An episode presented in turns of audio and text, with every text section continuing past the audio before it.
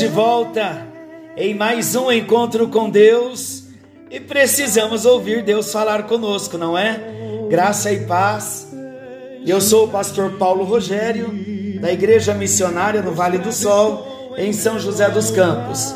Juntos nós estamos nesse encontro com Deus, mais uma vez, com muita disposição para falarmos da palavra do nosso Deus. Estamos tratando nesse tempo sobre as parábolas de Jesus e como temos sido abençoados com as parábolas que temos aprendido. Hoje entraremos numa nova parábola. Já temos estudado sobre a parábola do filho pródigo, já falamos da parábola do semeador, já falamos da parábola da ovelha perdida falamos da dracma perdida e hoje entraremos numa nova parábola. É sempre um suspense. Que parábola vamos tratar? Nós falaremos hoje da parábola do grão de mostarda. Vamos começar falando, eu quero iniciar com uma frase tão linda que eu achei do pastor Hernandes Dias Lopes. E ele inicia dizendo que Jesus ele ensinava por meio de parábolas, e ele diz que Jesus foi o maior de todos os mestres pela natureza do seu ensino, pela excelência dos seus métodos e pela grandeza do seu exemplo. Aleluia! O nosso Deus, o Senhor das nossas vidas, o dono da nossa vida, o nosso Salvador. Ele é excelente. Tudo que ele fez foi na excelência, como mestre. Ele não foi, ainda diz pastor Hernandes Dias Lopes, ele não foi um alfaiate do efêmero, mas ele foi um escultor do eterno.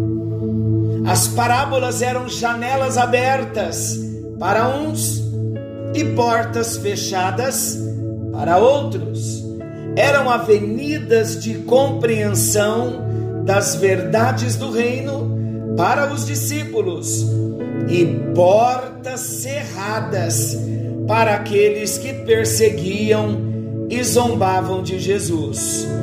O termo então parábola, lembrando, é de grande importância para nós. É de origem grega, etimologicamente significa a colocação de uma coisa ao lado da outra para fins de comparação. Então Jesus usava um exemplo, como hoje vamos ver, uma semente, para falar de grandes verdades.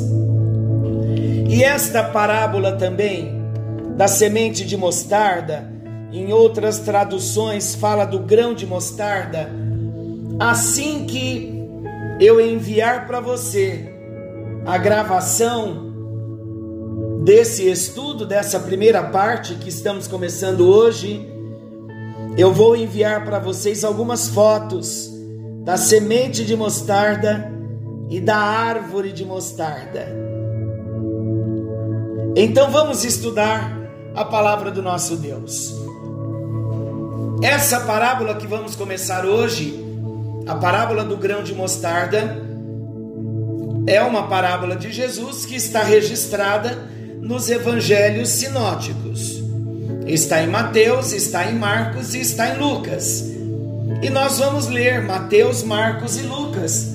Os textos são pequenos e nós vamos começar com Mateus capítulo 13, versículos 31 e 32. Vamos ler Mateus 13, 31 e 32. Diz assim: Outra parábola lhes propôs Jesus, dizendo: O reino dos céus é semelhante a um grão de mostarda que um homem tomou e plantou no seu campo, o qual é, na verdade, a menor de todas as sementes e crescida é maior do que as hortaliças e se faz árvore, de modo que as aves do céu vêm aninhar-se nos seus ramos. Lemos Mateus. Agora nós vamos lá para o Evangelho de Marcos, capítulo 4. Evangelho de Marcos, capítulo 4, versículos 30 ao 32. Disse mais: A que assemelharemos o reino de Deus? Ou com que parábola o apresentaremos?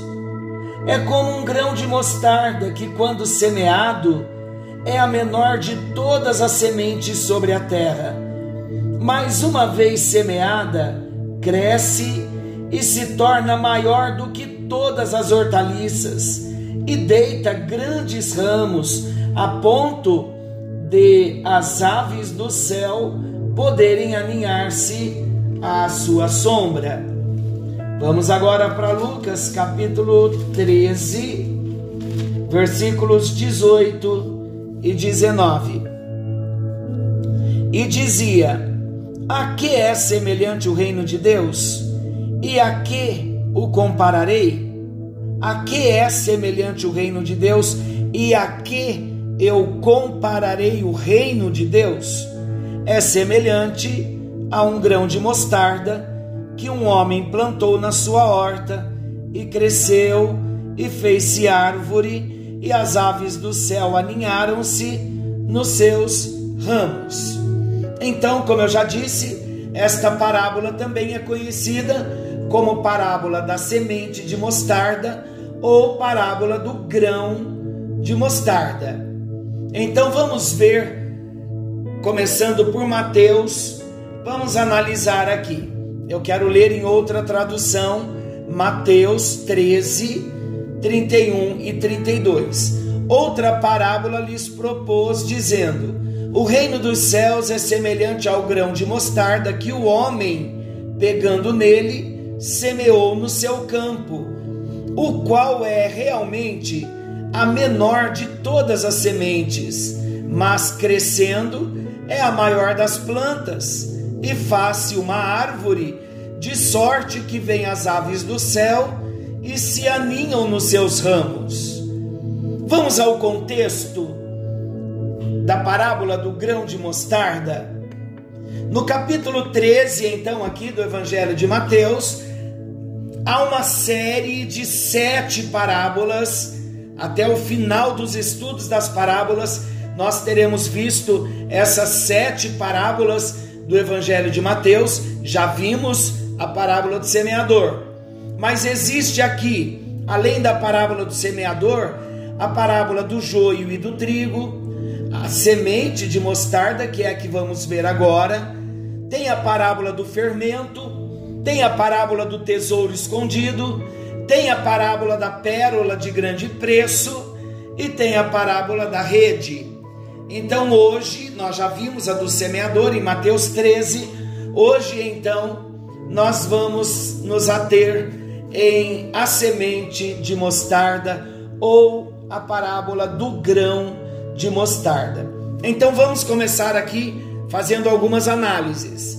As quatro primeiras parábolas elas foram pronunciadas por Jesus diante da multidão. Que parábolas, pastor? A do semeador, a do joio e do trigo, a da semente de mostarda e a do fermento. Já as outras três últimas elas foram acrescentadas particularmente aos discípulos, que foi a parábola do tesouro escondido, da pérola de grande preço e a parábola da rede. Isso aconteceu após Jesus ter se despedido da multidão, que está lá em Mateus 13, 36.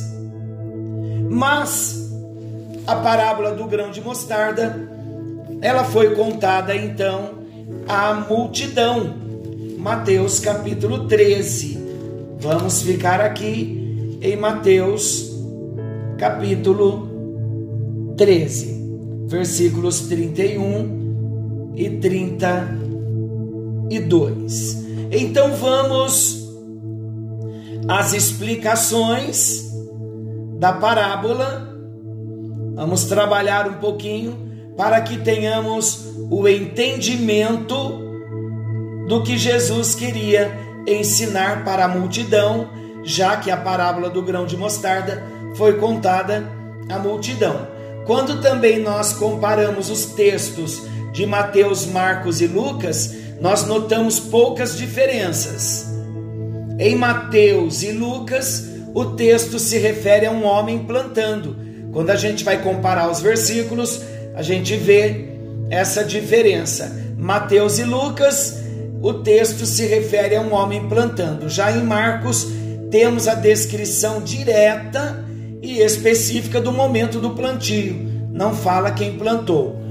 Em Mateus, a semente é plantada no campo. Em Marcos, a semente é plantada na terra. E em Lucas, a semente é plantada na horta.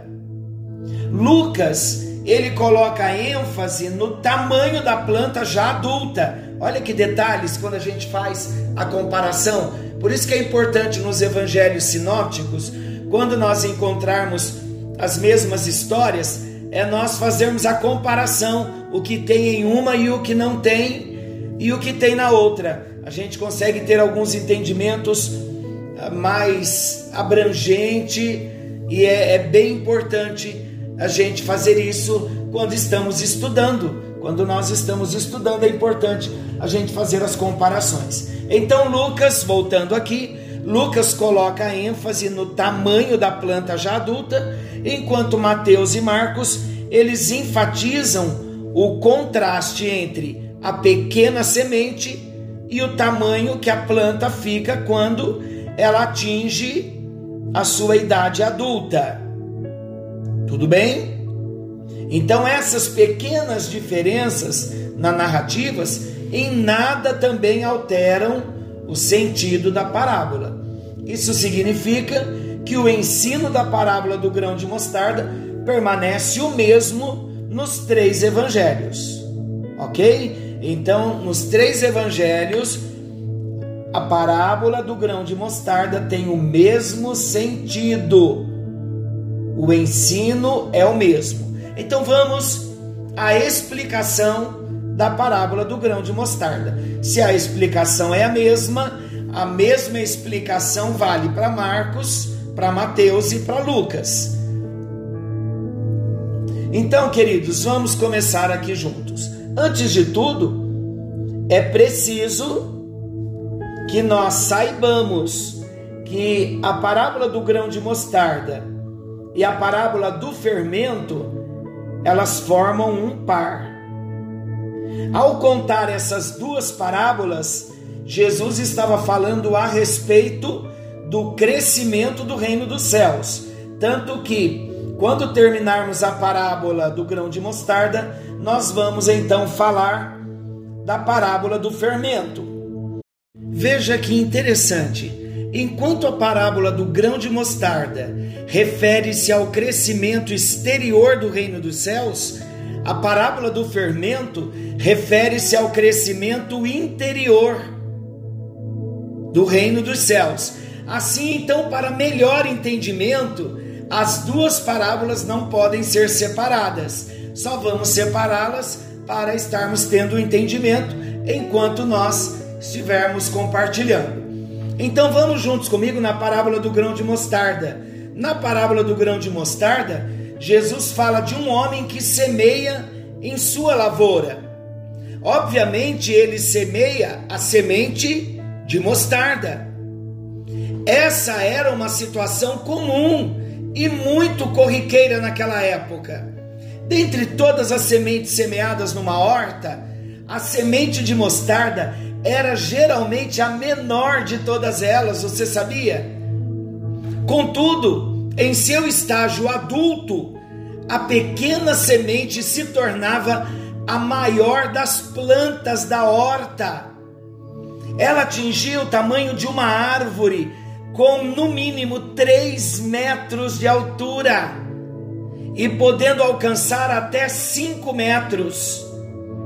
E a sementinha, sabe qual era o tamanho? Aproximadamente 2 milímetros é o tamanho da semente de mostarda.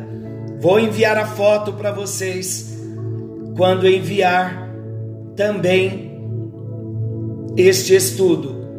Então essa planta, ela se tornava tão imponente que até mesmo as aves do céu se aninhavam nos seus ramos, principalmente no outono, quando os ramos estão mais consistentes, várias espécies de aves preferem a planta da mostarda para fazerem os seus ninhos pois além de se protegerem das tempestades ou do calor do sol, elas encontram alimento nas pequenas sementes presentes nas vagens. Então, alguns expositores, olha que, que interessante também, é importante a gente saber disso. Alguns expositores insistem em querer determinar o significado das aves do céu, citadas na parábola do grão de mostarda. E sabe o que eles relacionam a essa expressão aqui de Mateus 13, 19? Olha o que alguns expositores expõem. A todos os que ouvem a palavra do reino e não a compreendem, vem o maligno e arrebata os que, o que lhe foi, o que lhes foi semeado. Este é o que foi semeado à beira do caminho. Então eles relacionam essa expressão aqui das aves do céu, citada na parábola do grão de mostarda, com essa semente na parábola do semeador. E eles dizem que essas aves representam os espíritos malignos que atrapalham a pregação do evangelho. Queridos, essa interpretação está totalmente equivocada. Ela não se harmoniza com o ensino principal transmitido por Jesus na parábola. Lembrando que toda parábola tem um, um ensinamento, um ensino central, tem um princípio central, uma mensagem central. Então, quem defende esse tipo de interpretação cai no erro básico de tentar atribuir vários significados e significados específicos a todos os elementos de uma parábola quando Jesus contou a parábola, não necessariamente todos os elementos da parábola têm que ter o seu significado. Nós precisamos dos significados onde consta a mensagem central, a mensagem principal. Então, esse tipo de coisa acaba resultando numa alegorização que distorce o verdadeiro ensino de Jesus. Por isso que tem muita gente pregando o que quer, ensinando textos fora do contexto, formando pretextos e heresias. Então vamos ao significado da parábola do grão de mostarda. Por isso que eu agradeço a Deus também, porque Deus tem levantado nesse tempo muita gente boa, gente séria no ensino da palavra de Deus mas a gente tem que tomar muito cuidado com aquilo que a gente ouve, principalmente as mensagens de pregadores da televisão, com todo carinho e todo respeito. Mas tem muitas coisas que não têm fundamento bíblico. Então vamos tomar bastante cuidado. Então vamos ao significado da parábola do grão de mostarda? O que Jesus estava ensinando aqui na parábola do grão de mostarda é uma clara comparação entre a pequena semente de mostarda e o reino dos céus. Olha aqui, já descobrimos a mensagem central, a clara comparação entre a pequena semente de mostarda e o reino dos céus. Olhando para o pequeno grão de mostarda, parece que ele jamais atingirá tamanha robustez de uma árvore de 3 a 5 metros. Imagina isso. Foi assim também com o reino dos céus na terra. Ainda que muitas vezes ele parecesse insignificante, principalmente nos ensinos de Jesus, certamente ele haveria de produzir grandes resultados. E até possível classificar a parábola do grão de mostarda como uma profecia. Essa parábola, ela possui grande semelhança com algumas passagens do Antigo Testamento. Eu tenho dois exemplos aqui e nós vamos ler, são dois versículos. Daniel capítulo 4, versículo 12. Daniel 4, 12. Chegando em Daniel, capítulo 4, versículo 12. A sua folhagem era formosa e o seu fruto abundante, e havia nela sustento para todos. Debaixo dela os animais do campo achavam sombra, e as aves do céu faziam morada nos seus ramos, e todos os seres viventes se mantinham dela.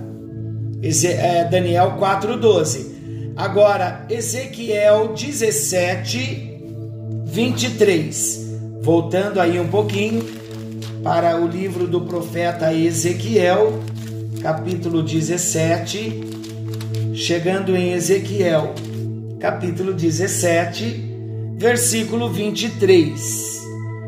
No monte alto de Israel o plantarei, e produzirá ramos, dará frutos, e se fará cedro excelente Debaixo dele habitarão animais de toda sorte, e à sombra dos seus ramos se aninharão aves de toda a espécie. Então, na verdade, aqui, ao contar essa parábola, muito provavelmente Jesus tinha em mente uma profecia do profeta Ezequiel, do profeta Daniel, que traz uma parábola messiânica. Olha lá, em outra tradução, Ezequiel 17, 23. No monte alto de Israel o plantarei, e produzirá ramos, e dará frutos, e se fará um cedro excelente, e habitarão debaixo dele aves de toda a plumagem, à sombra dos seus ramos habitarão. Então, o ensino principal dessa parábola do grão de mostarda é descrever o começo humilde e muito pequeno do reino dos céus na terra e mostrar que o seu impacto grandioso estava garantido. Tão certo quanto o crescimento da pequena semente de mostarda ao ser plantada, assim também era certo o desenvolvimento do reino dos céus. Isso faz todo sentido quando nós analisamos o ministério de Jesus e o início da pregação do evangelho pelos seus discípulos. Tudo começou tão pequeno, mas olha hoje onde o evangelho tem chegado. Vamos à aplicação da parábola do grão de mostarda na história da igreja? Então, comparado com a população do Império Romano da época, ou apenas com o número de pessoas que viviam na Palestina, aos olhos humanos, o reino dos céus parecia insignificante. Os seguidores de Jesus eram um grupo de pessoas rudes, eram pescadores ou trabalhadores que ocupavam cargos sem expressão alguma. A maioria dos seus discípulos era formada por galileus, pessoas sem muito prestígio. Esses seguidores de Jesus acompanhavam um carpinteiro desprezado e rejeitado entre os homens. Olha o que Isaías capítulo 53, versículo 3 diz: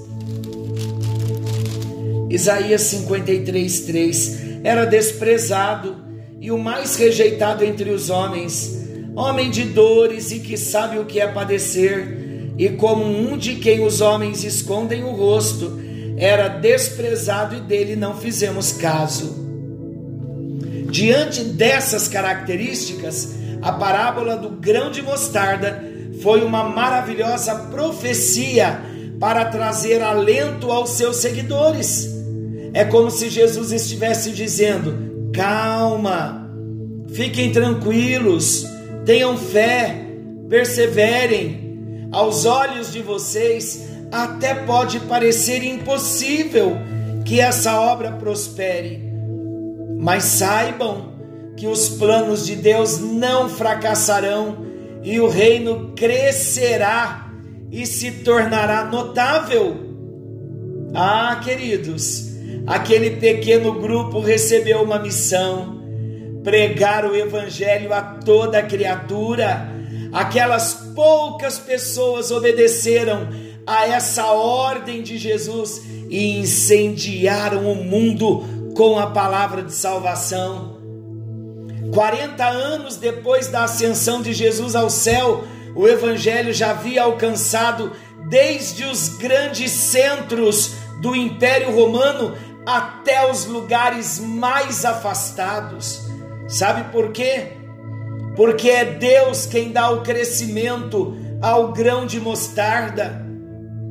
Ainda no primeiro século, a igreja foi perseguida duramente pelo Império Romano. Muitos cristãos foram mortos naquele período, como nós vemos na história da igreja. Aos olhos humanos, aquele parecia ser o fim da igreja. Quais seriam, amados, as chances de um pequeno grupo de pessoas que anunciavam a ressurreição de um carpinteiro que havia sido crucificado anos antes, frente ao exército mais poderoso do mundo naquela época, o Império Romano? A planta parecia que iria morrer mas aos propósitos de Deus. Os propósitos do nosso Deus nunca são frustrados. Repita isso para você mesmo. Os planos de Deus nunca são frustrados. O que aconteceu na história? O Império Romano caiu, enquanto a planta continuou crescendo e servindo de bênção para os homens de toda raça, tribo, língua e nação. E chegou até mim, chegou até você. O que chegou até nós? O reino dos céus, o grão de mostarda que foi plantado. Assim como as aves do céu encontram abrigo nas grandes árvores, pessoas de todas as partes do mundo encontram também refúgio e descanso sob as sombras oferecidas pelo Altíssimo, pelo Reino dos Céus. E ainda hoje, glória a Deus, essa planta cresce e continuará a crescer. E isso permanecerá até que o último filho de Deus seja salvo, até que o último mártir tenha que derramar o seu sangue, até que Cristo venha novamente de forma gloriosa para a grande colheita, essa planta crescerá e continuará a crescer porque as portas do inferno não prevalecerão contra a igreja do Senhor.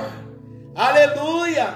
Você pode glorificar a Deus nesta hora, você pode dizer amém, aleluia, que o grão de mostarda foi plantado e a árvore cresceu e deu abrigo a nós Senhor, nós te agradecemos, porque a tua palavra nos alcançou. Oh, gloriosa esperança! Que bendita esperança nós temos! de estar contigo por toda a eternidade, em saber, ó Deus, que a tua palavra chegou até nós, que o grão de mostarda foi plantado pelo próprio Jesus Cristo. Ah, Senhor, nós bendizemos o teu nome, porque o Senhor nos alcançou, o teu Espírito Santo revelou a palavra do Senhor até nós. O nosso coração se abriu, nós recebemos o teu toque, fomos transformados e estamos sendo transformados na imagem de Jesus Cristo. Ó oh, perfeito agricultor, obrigado por ter enviado Jesus. Obrigado pelo grão de mostarda que caiu como uma semente tão pequena, nasceu lá na manjedoura, mas chegou até nós, nos trazendo tão grande salvação. Abrimos o nosso coração, recebemos Jesus Cristo como nosso único Senhor e Salvador da nossa vida, entregamos a nossa vida entregamos o que temos e o que somos nas mãos do Senhor, para que todo o teu propósito venha se cumprir nas nossas vidas. Em nome de Jesus oramos, para a tua glória, para a glória do Deus Pai, Filho e Espírito Santo. Amém. E graças a Deus, que o Senhor te abençoe e te guarde Querendo Deus, amanhã estaremos de volta nesse mesmo horário com mais um encontro com Deus. Forte abraço e até lá. Ele mexendo no secreto da gente, o lugar que ninguém conhece mais.